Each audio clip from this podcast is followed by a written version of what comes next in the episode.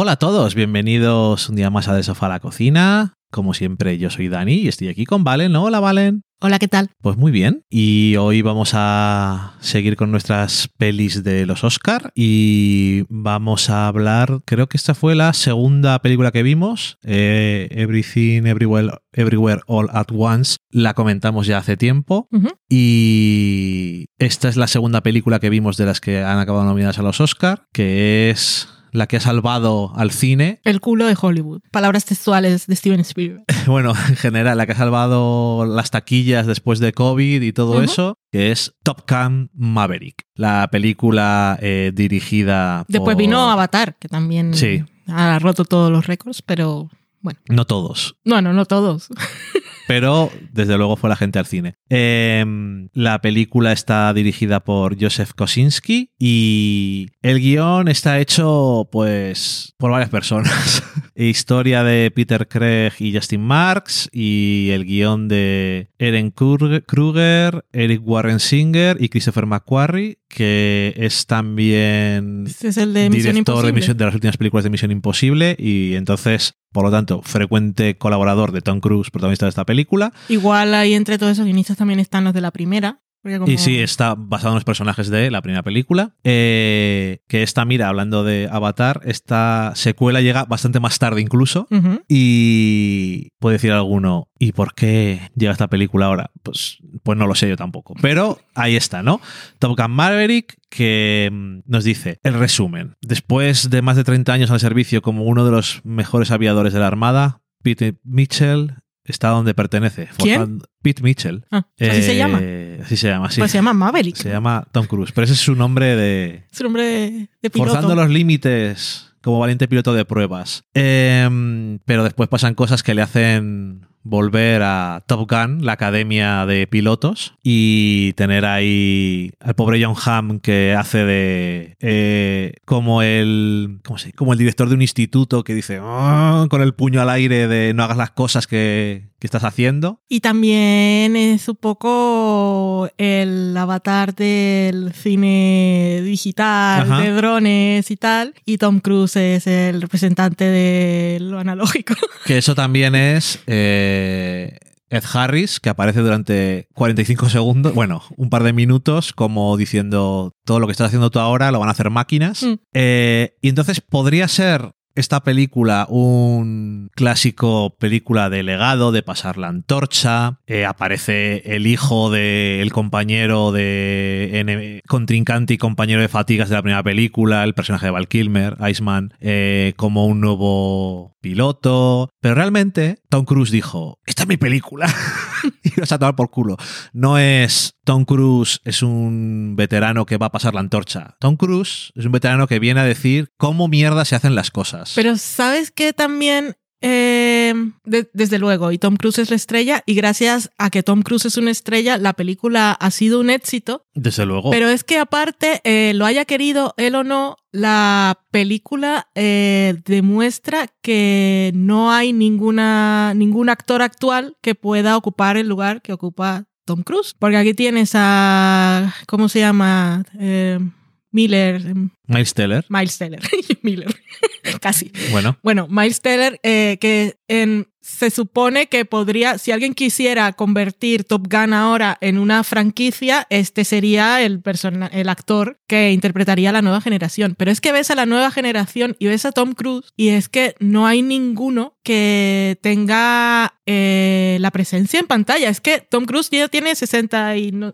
60 años, no sé cuántos tiene, ¿no? Pero es que lo ves y cuando, que te lo, te lo decía cuando estábamos viendo la peli, que en los planos que son más medios, que están más abiertos y tal, ves a Tom Cruise, que es Tom Cruise que tiene 60 años, pero cuando le hacen los planos cerrados, tiene ese, es- ese carisma de estrella, esa sonrisa que dice... tiene, tiene 61 años, pero tiene la fuerza gravitacional del carisma de un agujero negro. Es que lo Todo- cuando sonríe, dice, hostia, Toda la atención va a Tom Cruise. Sí, y entonces, si algo te muestra esta película es que no, no hay ninguno que pueda. Si esa fuera la intención, si alguien quisiera, si algún productor tuviera la tentación de convertir esto en franquicia, dices que no, no hay ninguno. Ni de los que están en la película, ni por muy bien que nos caigan Tom Holland, a quien le guste Chalamet o todos los que salen en Marvel. O sea, no hay nadie que pueda hacer este tipo de películas No. que se hacían antes, que ahora hemos vuelto a ver. Y a mí me ha dado una nostalgia de algo que no he vivido porque yo Top Gun la vi en su momento. I guess que la vi completa, no lo sé. Pero a mí no me marcó de ninguna manera. Y sin embargo estaba viendo esta película y decía, "Tien- siento nostalgia por esto. O sea, me gusta. O sea, me siento cómoda y familiar en este guion en el que está, lo ves venir y está todo... De comité. Está, te lo explica, cuando te explican qué es lo que, cuál es la misión que van a hacer, qué es lo que va a salir mal, para cuando lo veas sepas exactamente.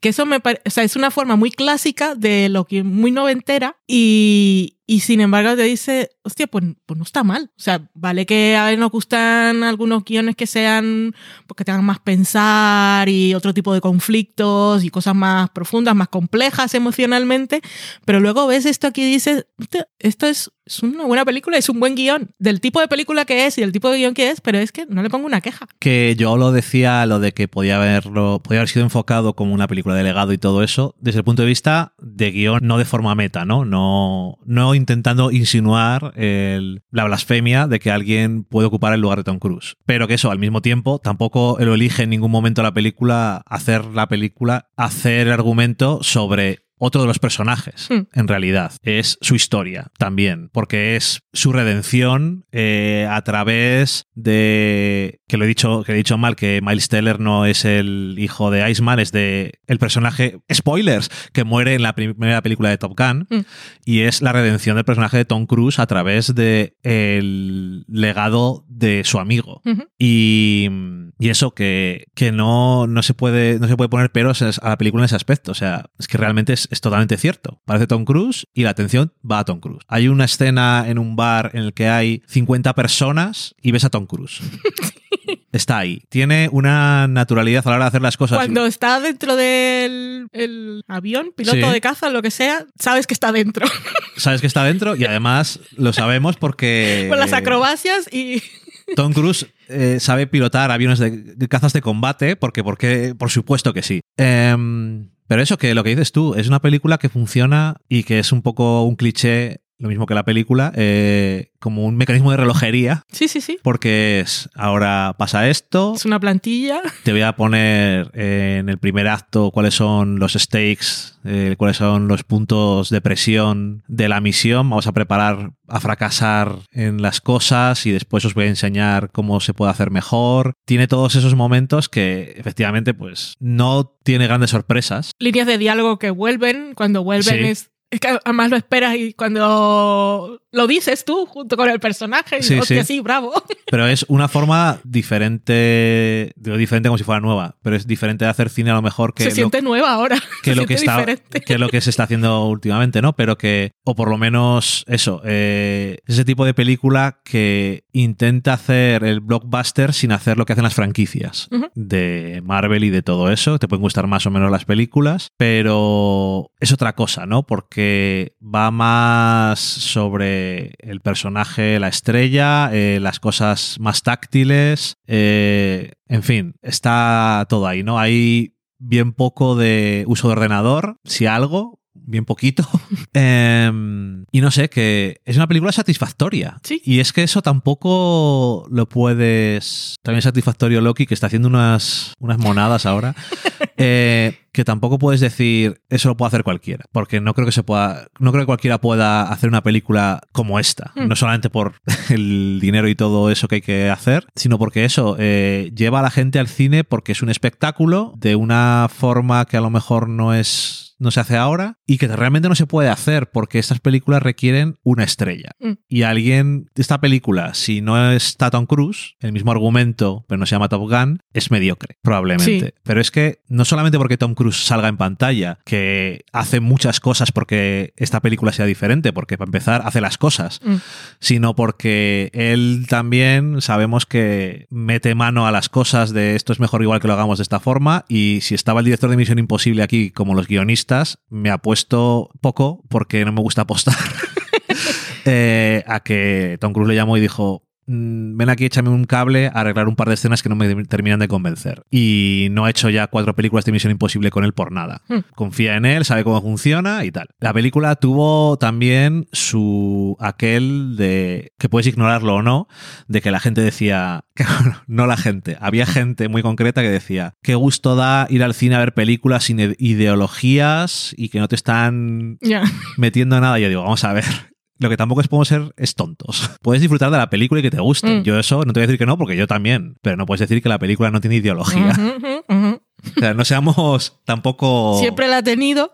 Siempre la ha tenido y, y la tiene. Mm. Y, y vamos, está claro que la han utilizado eh, lo- los militares en Estados Unidos como forma de Sí. promoción. O sea, Sí, no sé cómo decirte. Y el ensalzar la fuerza militar de un país Mm. contra una amenaza X. Sí, que la que, sea, la que encaje cuando veas esto. En esta película, pues es el, el imperio de Kazajistán, a saber lo que leche sea, ¿no? Da igual. Eh, genérico, un Mm. enemigo genérico, no es no tener ideología, todo lo contrario. Sí. Pero ya hemos hablado tú muchas veces, tú y yo, que las películas eh, tienen un punto de vista y tienen una ideología Siempre. en cuando muestran algo o cuando no lo muestran. Y eso me parece, eso que quería comentarlo porque se habló bastante de ello, pero me parece tan absurdo decir ese tipo de cosas. Puedes elegir no verlo, pero si vas a decir algo sobre su ideología o su carencia de, piensa mejor sobre la película y Hmm. luego ya. Bueno, pues eso. No sé si alguien no la habrá visto. No a todo el mundo le apetecerá ver esta película. A mí, en principio, me da poco pereza, porque no suelen ser mi super tipo de películas, pero yo me lo pasé bien. Anda que a mí, o sea,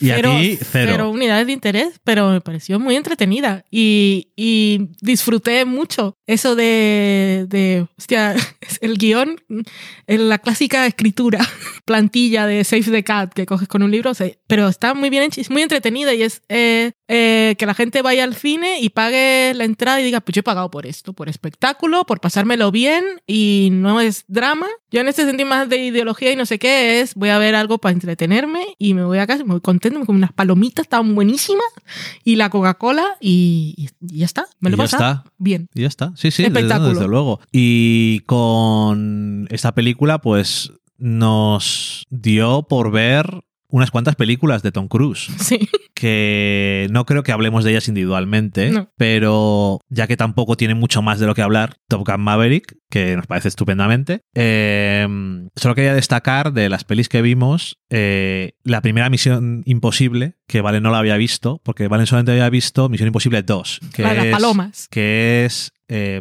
por consenso, la película peor de todas las que han hecho de Misión Imposible. Y John Woo le gustan las palomas, todos lo sabemos, pero en este caso, pues no, no supo hacer nada más que palomas.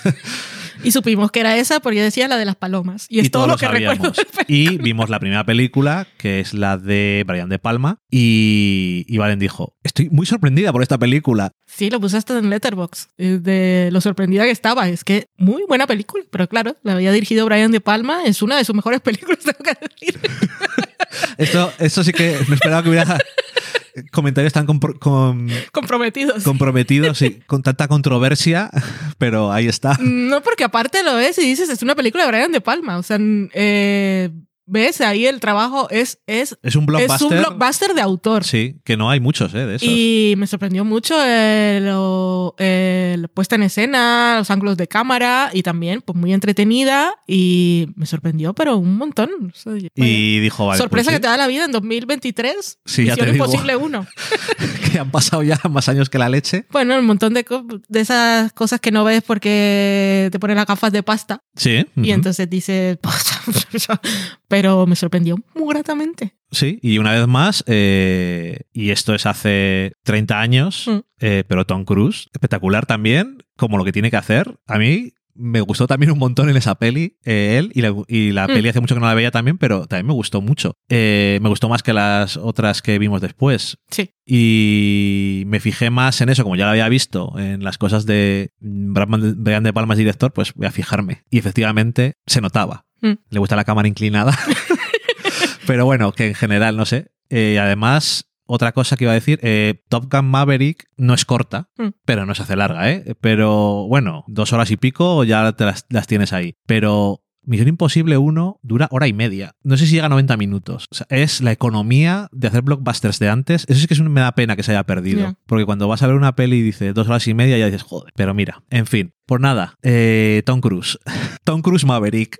Eh, quiero decir, Top Gun Maverick. Que eso, que nos ha, nos ha gustado y que yo creo que está bien que la nominen porque es como decir, es, es una cosa muy de los Oscar últimamente, ¿no? Pero vamos a nominar películas que la gente ve. Sí. Y yo creo que es que es lógico, ¿no? Y además, eh, mejor película son nominaciones a los productores y todo eso. Y es como una forma de celebrarse, ¿no? De, el negocio lo hemos salvado este año. Y si realmente, como dice Steven Spielberg, le salvó el culo a Hollywood, pues me, habría parecido feo que no lo invitaran a la fiesta. Efectivamente. Y nada más. eh, obviamente hay películas mejores de por las que hemos visto, pero nunca sabes con los Oscar. Bueno, pero me parece que es un año variado. No, desde luego. Pero oye, está, está bien. Falta After Sun, pero Sí, desde luego. Eh, pues nada más, que con esto lo dejamos y nos escucharemos en breve, seguro, para hablar de, de más cosillas y os dejamos que nos vamos a quedar con Loki, que está extremadamente hermoso. Y nada más. Adiós. adiós.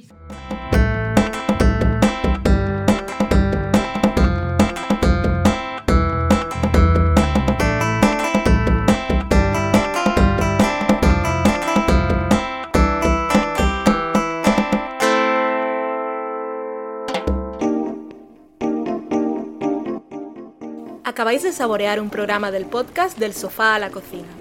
Para prepararlo hemos usado los siguientes ingredientes. Un Dani, una Valen y una licencia Creative Commons, reconocimiento no comercial compartir igual. Cuando tenemos los ingredientes, los picamos muy finos, los dejamos pochando en una sartén y cuando estén caramelizados, los mezclamos con la licencia Creative Commons, que cuidado, no admite uso comercial de la obra original ni derivadas, que se tienen que distribuir con la misma licencia que la original, siempre citando a los creadores. Después de 10 minutos, condimentamos la mezcla con iTunes, iBooks, Twitter y un poco de Facebook. Si no encontráis las adecuadas en el mercado, buscad el nombre del blog. A continuación, introducimos en el horno y, después de 30 minutos, lo servimos aderezado con música distribuida con licencia Creative Commons a través de Jamendo. Al final del post correspondiente vienen especificadas concretamente. Si tenéis alguna duda con respecto a la receta o a cualquier otra cosa, podéis preguntarnos a través del correo electrónico del sofá a la cocina gmail.com. Buen apetito.